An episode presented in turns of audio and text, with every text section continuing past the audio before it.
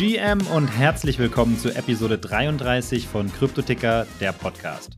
Manchmal ist es einfach Zufall und so war es auch, als wir auf der Blockchain 2023 unseren Stand aufgebaut haben und ich plötzlich festgestellt habe, dass am Stand nebenan ein für mich sehr bekanntes Gesicht steht und das war Alex Füg, der CEO und Co-Founder von Noventive. Dazu muss man wissen, dass Alex und ich in unserem früheren Berufsleben schon zusammengearbeitet haben, bevor er Noventive gegründet hat und auch ich mich weiterentwickelt habe. Das war dann also die perfekte Gelegenheit, damit er live vor dem Mikro erklärt, was es mit Noventive eigentlich auf sich hat und wo der Connect der Digitalisierung der Patentanwaltsbranche zu Blockchains liegt. Genau dieses Gespräch könnt ihr euch jetzt in Episode 33 anhören. Ihr erfahrt, weshalb die Patentbranche sich mit der Digitalisierung so schwer tut, wie und wo Noventive hier eigentlich ansetzt und wie sie die Blockchain hierfür nutzen wollen. Also direkt rein und viel Spaß mit Episode 33 und Alex Füg.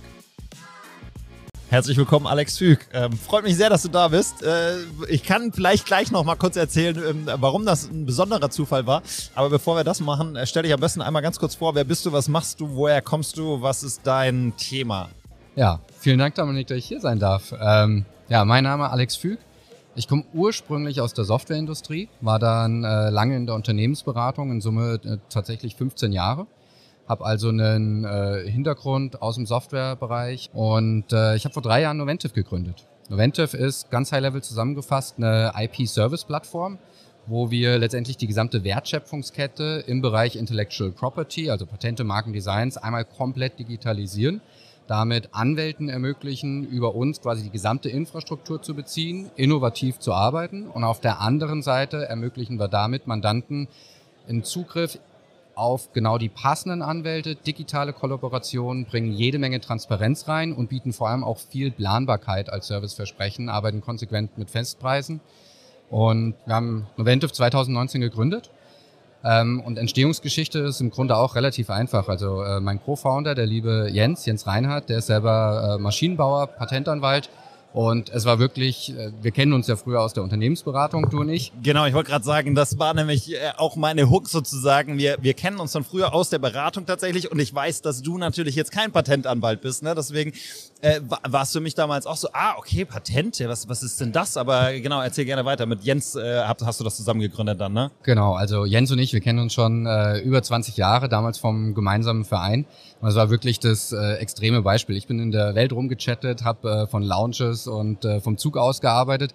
Und Jens auf der anderen Seite saß mit Anzug und Krawatte im schönen Kämmerlein im Münchner äh, Süden und äh, durfte da jeden Tag, obwohl er freier Anwalt äh, war, definitiv antreten. Und wenn er freitags Homeoffice machen wollte, dann war das ein riesen Hackmack, weil er musste montags erstmal ein Papierformular dafür ausfüllen. Dann haben wir irgendwie gesagt. Also er war in der Kanzlei angestellt, genau, also in der Patentanwaltskanzlei. In der klassischen ja. Patentanwaltskanzlei, hat fairerweise als freier Anwalt für die Kanzlei gearbeitet, was ein typisches Modell in der Branche auch ist.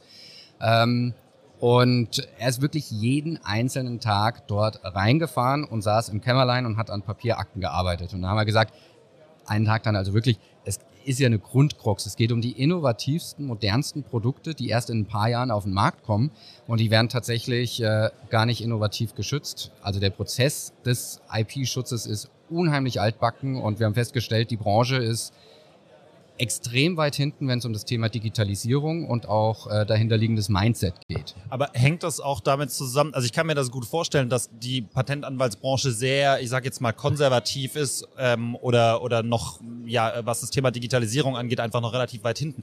Hängt das damit zusammen, weil es irgendwo relativ staatsnah ist, weil es halt irgendwo sehr administrativ ist? Oder kann man das begründen, woran das liegt? Mit Sicherheit. Also wir sehen an der Stelle genau eigentlich äh, drei Ursachen dafür. Das erste ist ganz klar, es ist reguliert, es ist sehr stark reguliert. Deutschland ist mit Sicherheit auch der am stärksten regulierte Markt im Bereich äh, IP-Schutz. Ähm, das heißt, das führt dazu, dass ich natürlich äh, sehr viele prozessuale Anforderungen habe. Ähm, das zweite ist ganz klar das Thema fehlende Digitalisierung. Und das wiederum hängt unseres Erachtens ganz stark damit zusammen, dass es eine fehlende Interdisziplinarität gibt in der Branche. Also ganz viele Patentanwaltskanzleien, um mal an Zahlen zu sprechen, ähm, die haben weniger als zehn Anwälte, haben dann teilweise bis zu 50, 60 Personen im Backoffice Und trotzdem, wenn man aber auf die Rollenverteilung schaut, dann habe ich Patentanwälte, ich habe äh, Patentanwaltsfachangestellte, ähm, ich habe eine Assistenz und Beispiel Jens Alte Kanzlei, dort war es tatsächlich so, die IT wurde von einer Bürokauffrau gemacht.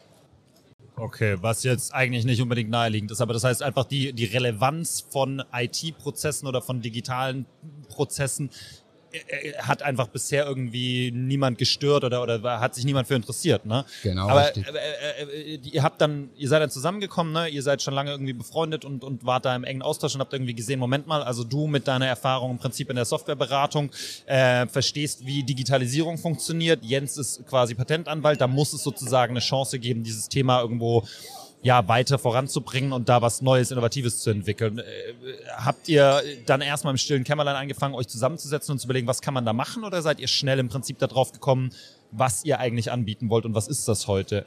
Also gestartet sind wir damit, dass wir erstmal äh, versucht haben, die Branche überhaupt zu verstehen. Und ähm, da ist uns schnell aufgefallen, wenn man wirklich in eine Analyse reingeht, ich mache ein konkretes Beispiel, du hast eine Idee mit wirklich einer Innovation drin, du willst die schützen in den gängigen Ländern, ähm, also irgendwie Deutschland, Europa, USA, China, dann hast du typischerweise bis zu 970 Touchpoints über Jahre hinweg. Das heißt also nicht Prozessschritte, sondern wirklich das Ganze geht durch 970 unterschiedliche Hände, bis du deine Idee wirklich Wahnsinn, mal ja. geschützt hast. Und ähm, es dauert unheimlich lang, es ist äh, regelmäßig extrem administrativ, auch regelmäßig deutlich teurer, als die Kanzleien so schätzen. Ähm, große Firmen bekommen teilweise 10.000 Einzelrechnungen pro Jahr. Das heißt, nur in der IP-Department. Äh, das heißt, man sieht dort mal, was es für ein Overhead gibt. Und das haben wir noch weiter analysiert und haben festgestellt, eigentlich gibt es vier große Aufwandstreiber in der täglichen Arbeit. Das erste ist wertschöpfend, nämlich die Arbeit des Anwalts. Deswegen gehe ich ja zu einer Kanzlei. Und dann der wird wahrscheinlich auch einfach den teuersten Stundensatz dann haben, ne? Also und die Stundensätze sind sehr ordentlich, deswegen ja. haben die auch bisher natürlich wenig Bedarf gehabt, ähm, da was zu äh, dran zu verändern. ein Stück weit eine Monopolsituation, oder? Als, als Patentanwalt äh, geht es einem im Normalfall, glaube ich, einigermaßen gut, hätte ja. ich behauptet. Ne? Also die Branche saß bisher, ich sage immer, in einem goldenen Käfig. Schlecht ging es bisher nicht wirklich. Aber man sieht, es ist ein Umdenken da und ähm, viele Unternehmen gehen jetzt inzwischen in eine Führungsrolle, die geben ganz klar ihre Prozesse vor, die outsourcen mehr und mehr bei den sogenannten IP-Service-Providern und die Kanzleien, bei denen verändert sich das Bild gerade. Okay, okay, also das ist der eine Aufwandstreiber, ne? Genau, das ist der erste Aufwandstreiber ähm, und der ist aber auch fair, weil die Arbeit des Anwaltes, deswegen bin ich ja dort. Ich habe dann drei weitere Aufwandstreiber in a nutshell. Ähm, das ganze Thema Backoffice-Qualitätssicherung ist unheimlich wichtig, ist natürlich die Frage, was ist State of the Art? Kopiere ich von links nach rechts und fülle manuell irgendwelche Formulare auf oder habe ich end-to-end -end das Ganze integriert?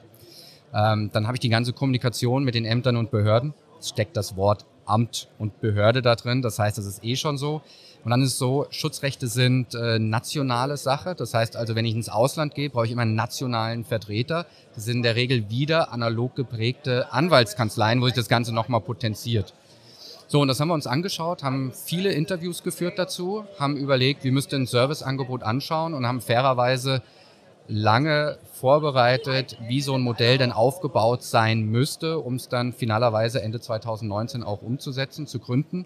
Wir haben dazu tatsächlich zwei Unternehmen gründen müssen, auch aus rechtlichen Gründen. Das heißt, wir haben einmal äh, Noventive als äh, Tech GmbH gegründet und zusätzlich eine Patentanwaltskanzlei ähm, wie gesagt, als rechtlicher Rahmen auch Haftungsschutzschirm, ähm, Infrastrukturservices. Sind die komplett voneinander getrennt oder sind die unter einem, ich sag mal, Holding-Dach irgendwo vereint? Wir teilen uns das gemeinsame Branding und tatsächlich ist es auch so, zum Beispiel die Kanzlei nutzt und lizenziert tatsächlich ähm, unsere Brand. Ähm, faktisch rechtlich sind sie aber komplett voneinander getrennt und müssen aus standesrechtlichen Gründen auch getrennt sein. Okay. Und äh, äh erklär's mir nochmal, was das Produkt dann genau angeht. Äh, ist es, also äh, vertreibt ihr sozusagen ähm, mit der Tech GmbH dann ich sag mal, Dienstleistungen, Beratungsleistungen, äh, Implementierungen von Software eben, um diese Prozesse zu automatisieren, um äh, Sachen zu digitalisieren, sonstiges? Oder entwickelt ihr auch vielleicht eigene Produkte, die ihr dann sozusagen irgendwie B2B-mäßig vertreiben könnt an Kanzleien oder an, ja, vielleicht ja auch Unternehmen, die sich mit dem IP-Thema sehr intensiv beschäftigen? Du weißt, wir kommen aus der Beratung. Die korrekte Antwort lautet, es kommt drauf an. Ja, hervorragend. ja, tatsächlich, wir haben ein hybrides Modell. Das heißt, ähm, das bisherige große Standbein ist äh, letztendlich ein Beratungsbereich, jetzt aus unserer Welt kommt. Das heißt, wir bieten Managed IP Services. Das heißt, das Leistungsversprechen gegenüber dem Mandanten ist, ihr findet nicht nur einen passenden Anwalt, sondern wir stellen sicher, dass äh, das Thema Custom Experience, was ja mein persönlicher Hintergrund ist, mit dabei ist. Das heißt, bei uns weißt du einfach ausgedrückt, wer macht's, bis wann wird's gemacht und wie viel wird's kosten. Aber ist dann der, sorry, dass ich da unterbreche, aber ist der typische Kunde dann eine Anwaltskanzlei oder ist der Kunde, also euer Mandant, wie du gesagt hast, ist das eine Firma, die sich sozusagen mit IP-Rechten beschäftigt? Auch wieder kommt drauf an, ne? Nee, beides. beides. Ganz einfach. Okay. Also vom Geschäftsmodell ist es, ich fasse es nochmal anders zusammen. Vom Geschäftsmodell ist es so, wir haben zwei Kundengruppen. Die eine Kundengruppe sind Patentanwälte, die durch uns alles erhalten, was sie wirklich brauchen. Die andere Gruppe sind die Mandanten und die erhalten von uns letztendlich anwaltliche Leistungen, aber mit einem Serviceversprechen dahinter. Das ist der erste Monetarisierungsstream. Ähm, was wir dafür machen mussten, ist, dass wir unten drunter extrem viel digitalisieren mussten. Wir haben früher immer von Business Intelligence gesprochen, also ist prozessual extrem anspruchsvoll. Und die Komponente oder das, was wir jetzt machen, ist im Grunde vergleichbar mit Amazon und AWS. Amazon hat die gesamte Infrastruktur, also hat am Anfang die Logistik aufgebaut, hat die Infrastruktur aufgebaut und ist dann hergegangen und hat mit der AWS ein eigenes Produkt rausgebracht. Und das ist im Grunde genau das, was wir gerade auch machen.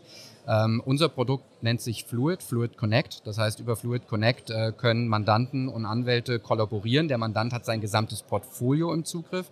Und woran wir aktuell arbeiten, nennt sich äh, Fluid Connect Plus. So viel kann und darf ich schon verraten. Das heißt, darüber wird es möglich sein, dass ähm, Mandanten, also innovative Unternehmen, ein eigenständiges Portfolio-Management durchführen können und auch mit ihren bisherigen Anwälten zusammenarbeiten können. Weil fairerweise muss man ja sagen, ähm, gerade der deutsche Mittelstand, die haben oftmals keine eigene Software, die organisieren sich durch lange Excel-Listen mit 2000 äh, Zeilen und 50 äh, Tabs drin. Und Excel ist ein Riesenkonkurrent für ganz viele Softwareprodukte, weil es in allen möglichen Firmen für alles benutzt wird. Ja. Absolut und es ist halt extrem kleinteilig in dieser Branche, was da alles zu einer Idee reinkommt. Und ähm, ja, mit den Anwälten haben sie trotzdem teilweise seit zehn Jahren etablierte Vertrauensverhältnisse und wollen natürlich trotzdem mit denen auch weiterarbeiten. Kurze Pause. Wenn dir diese Folge von Kryptoticker gefällt, dann drück selber mal schnell die Pause-Taste und lass uns eine Bewertung und ein Subscribe da. Das hilft uns als Podcast ziemlich und wir freuen uns natürlich über jedes Feedback. Und wenn du nach der Folge noch mehr Insights und Infos brauchst, dann schau doch einfach mal auf cryptoticker.io nach. Dort findest du alles rund um Kryptowährungen, Web3, NFTs und viele mehr.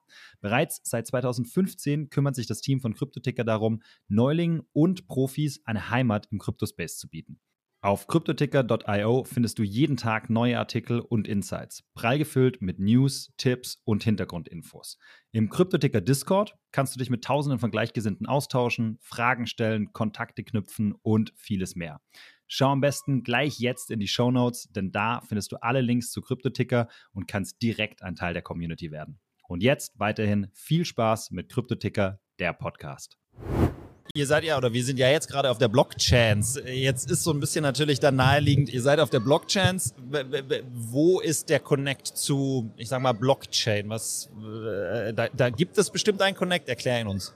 Ganz genau. Da wird es nämlich jetzt richtig spannend. Ich sag's mal, ich fange an einer bestimmten Stelle an. Und zwar, die Blockchain ursprünglich ist ja dahingehend kennzeichnend, dass es eine technologische Innovation ist wo man lange erstmal überlegen musste, was sind denn die Use Cases. Inzwischen wissen wir natürlich aus anderen Industrien, es gibt extrem viele Use Cases dafür. Im IP-Bereich hatte die Blockchain bisher meines Erachtens wenig Chancen, weil die digitale Grundlage äh, gefehlt hat. Wenn ich so viele Prozessschritte habe, die einfach nicht digital vorliegen, dann kann ich die schönste Blockchain haben, aber es funktioniert nicht. So, jetzt, vier Jahre später, drei Jahre später, kommen wir dahin, dass es digital vorliegt. Und gerade im IP-Bereich gibt es extrem viele Use Cases. Das geht ganz vorne los. Du hast äh, eine Idee, eine Innovation äh, erfunden und nehmen wir an, du haderst noch damit, ein Patent anzumelden. Während der Zeit kommt aber zum Beispiel ein Wettbewerber und meldet ein Patent an, dann könnte der später Lizenzgebühren von dir verlangen. Kannst du aber ein eindeutig nachweisen, dass du die, die gleiche Idee schon vorher hattest, wird er von dir keine Lizenzgebühren er, erheben können. Und das ist eigentlich das Spannende. Das ist der allererste Use Case. Und das kannst du nach hinten durchziehen bis zu einer Monetarisierung von IP-Rechten, Due Diligence-Projekte, die äh, nicht immer wieder bei Null anfangen können. Du kannst theoretisch äh, Royalty Payments damit abbilden. Also es gibt extrem viele Use Cases, die jetzt möglich werden.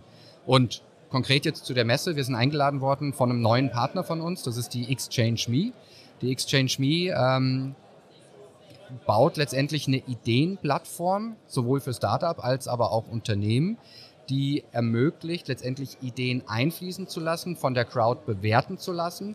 Und die Exchange Me stellt äh, über ihr Partnernetzwerk verschiedene Zusatzservices mit rein. Das reicht von Pitch-Deck-Erstellung über einen Funding, über äh, Vermarktungsservices und auch den IP-Schutz. Und das ist genau dort, wo wir jetzt zusammenarbeiten ähm, als Partner, denn wenn dort eine Idee reinkommt, soll die möglichst früh geschützt werden, um dann letztendlich ähm, ein Funding zu bekommen und wirklich in das Ganze auch umzusetzen. Mhm. Okay, verstanden. Das heißt also, dieser, dieser einfachste Use Case, den du sozusagen beschrieben hast, bedeutet letztlich, oder so habe ich es verstanden, ich äh, habe irgendetwas, was ich schützen möchte. Ich bin aber noch nicht so ganz sicher, möchte ich es wirklich schützen?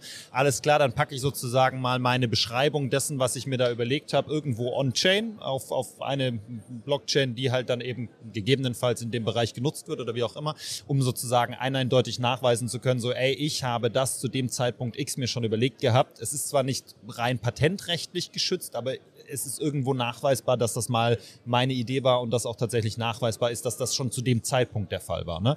Genau. Ähm, das zweite ist jetzt über Exchange Me. Ist dann, also diese, diese Plattform, auf der sozusagen Ideengeber oder, oder Personen oder Unternehmen sozusagen ihre Ideen reindrücken können oder reingeben können, die werden dann bewertet und dann von, naja, anderen Kunden sozusagen unter Umständen genutzt oder das finden sich Partner. Findet da schon irgendwas auf einer Blockchain statt? Statt oder ist das, sind, sind das, ist das noch ein bisschen getrennt voneinander? Ich würde es äh, eventbezogen sehen. Also du hast initial die Idee, dann willst du den Stand schon einmal einfangen. Es geht ab dem Zeitpunkt aber auch deutlich weiter. Also wenn wir dann ähm, zum Beispiel darüber sprechen, hey, es gibt äh, erste äh, Geldgeber, dann wollen die ja letztendlich Anteile haben. Auch das kann ich eindeutig äh, da, dort natürlich mit reinschreiben.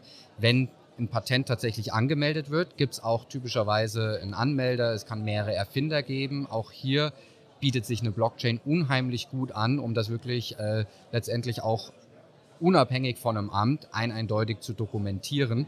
Und ähm, ich mache noch ein anderes Beispiel. Stell dir vor, du hast einen 3D-Drucker erfunden. An dem 3D-Drucker können vier verschiedene Erfindungen dranhängen. Du hast eine Lasereinheit, eine Messeinheit und verschiedene andere Sachen. Was wir ohnehin schon machen, ist, dass wir sagen, über Fluid Connect in dem Fall wieder, ähm, wir gehen her und ermöglichen es, dass der End-User in seinem Produkt denken kann und in seiner technischen Erfindung, weil er will wissen, welche Erfindung ist in welchem Land geschützt. Mehr braucht er nicht, um dann das Mapping zu den Anwälten zu machen. Wenn du dir jetzt die Blockchain dazu denkst, kannst du auch den Prozess wirklich Ende zu Ende einmal mit abbilden und ähm, kannst es eindeutig nachvollziehen. Und wenn du es nach hinten raus denkst, also nehmen wir ein, ein Beispiel, wenn zum Beispiel äh, eine Osram ist von AMS aufgekauft worden. Osram ist ein großer deutscher, also jeder kennt das Unternehmen, aber ist ein großer deutscher Anmelder, ich glaube mit über 700 Neuanmeldungen jährlich. Wenn dort solche Übernahmen sind, nicht nur, dass es ein Due Diligence-Projekt gibt, sondern am Ende ist es auch so, äh, dass ganze Portfolien verschoben werden. Auch sowas kannst du also dann. ganze IP-Portfolien in dem Fall. Genau, oder? richtig. Ja. Die dann wieder in Patentfamilien zusammengeführt werden und so weiter. Aber lange Rede, kurzer Sinn, du kannst über eine Blockchain das alles digital nachvollziehbar machen und per Knopfdruck, was deutlich attraktiver ist als die äh, bisherige Papierarbeit. Naja, das kann ich mir gut vorstellen. Ähm, dann vielleicht nochmal Richtung Abschluss gehend äh, die Frage, ich kann mir gut vorstellen, dass gerade auch innovative Unternehmen ähm, oder vielleicht auch einige Kanzleien Interesse daran haben zu sagen, hey, okay, lass uns das mal digitalisieren erstmal und dann gegebenenfalls auch wirklich spannende Use Cases haben oder, oder diesen Sinn sehen, da irgendwo On-Chain-Anwendungen noch zu nutzen. Was ich überhaupt nicht sehe, ist, dass irgendwie ein Amt, was ja am Ende des Tages, ne, das Patentamt, glaube ich, verwaltet sozusagen die Patente, dass die in absehbarer Zeit anfangen, da irgendwas digital Lehre zu, oder bewegt sich da auch was? Also das ist so ein bisschen die Frage. Ne? Wir können das in den Unternehmen, glaube ich, machen. Da ist, glaube ich, eine höhere Innovationsgeschwindigkeit. Wie ist das auf Seiten des Staates? Ja, sehr unterschiedlich, würde ich sagen. Wir sitzen ja in Deutschland. Ähm, schöne Anekdote, ich glaube, es war Anfang letzten Jahres, da hat das Deutsche Patent- und Markenamt ganz stolz verkündet, dass jetzt ihr Leuchtturmprojekt äh, der digitalen Akte nach zehn Jahren Laufzeit abgeschlossen ist. Das heißt, das Deutsche Patentamt ist jetzt auch schon mal bei einer digitalen Akte, was ein Hervorragend. guter erster Schritt ist. Ja, ja, ja. Muss man Ähm, auch tatsächlich. Ja, ja. Es gibt andere Ämter, die USA zum Beispiel ist der absoluter Vorreiter, die haben ihre digitalen Schnittstellen. Das Europäische Patentamt ist auch deutlich besser unterwegs. Und ähm, die Ämter recherchieren ja auch viel. Und gerade Recherchen sind ein Use Case, wo jetzt natürlich AI-basiert extrem viel schon passiert. Da springen die Ämter, also die Ämter schauen sich das aktuell an.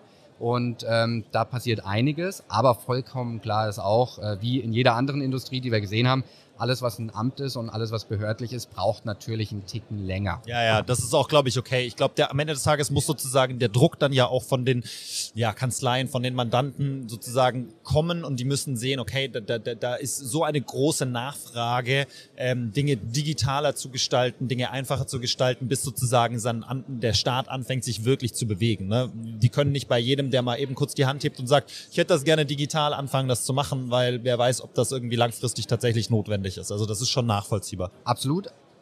Kleine Anekdote vielleicht noch. Ich glaube, es war auch letztes Jahr, als äh, China überlegt hat, gegebenenfalls ähm, ihre Patente in Deutschland nochmal validieren zu lassen. Um das in Zahlen zu packen, du hast ungefähr 70.000 Anmeldungen in Deutschland. In China hast du, lass mich lügen, äh, ich glaube 1,6 Millionen Neuanmeldungen jährlich. Jährlich, ja, okay. Das heißt, das deutsche Ganz Patentamt Skala, ja. hat einen gewissen Pain gefühlt, was da kommen könnte, weil wenn China anfängt, speziell in Deutschland nochmal validieren zu lassen, kriegen die Druck auf den Kessel, sagen okay, wir so. dann sind die richtig gut beschäftigt. Okay, spannend.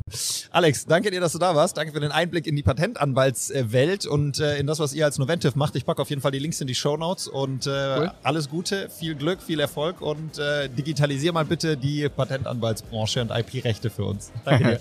Vielen lieben Dank. Vielen Dank fürs Zuhören.